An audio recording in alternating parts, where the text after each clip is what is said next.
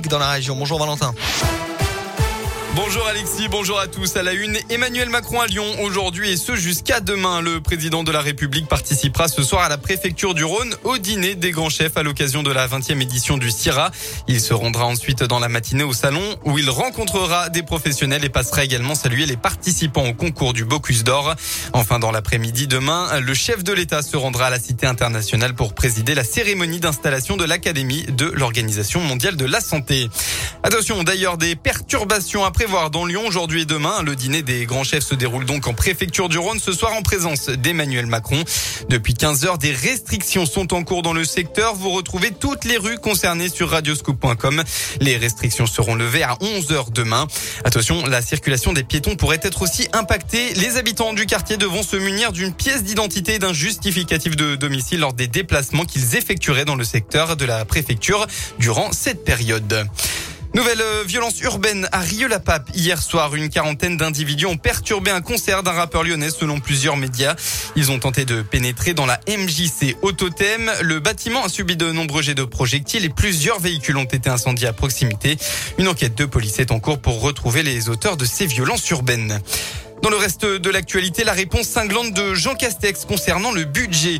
Nous n'avons aucune leçon à recevoir sur les questions d'équilibre des comptes publics, a souligné le Premier ministre aujourd'hui, assurant que rien ne serait pire que l'austérité.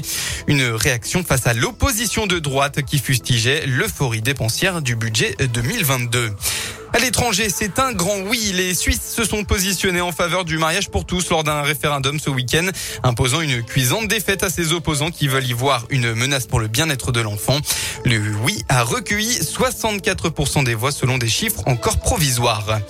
On passe au sport. L'exploit énorme de Julien Alaphilippe. Alors qu'il remettait en jeu euh, son maillot de champion du monde en Belgique cet après-midi, le Vernia a été meilleur que tous ses concurrents pour réaliser un doublé et garder son titre de champion du monde.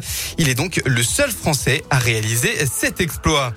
Du football aussi. En début d'après-midi, Bordeaux et Rennes se sont neutralisés un but partout. Actuellement, le match vient de démarrer entre le Clermont Foot et Monaco. Les Clermontois vont devoir montrer un tout autre visage à domicile après la gifle qui, qui a été infligée cette semaine par Rennes 6 à 0. Ce soir, clôture de la huitième journée. Lens se déplace à Marseille à 20h45.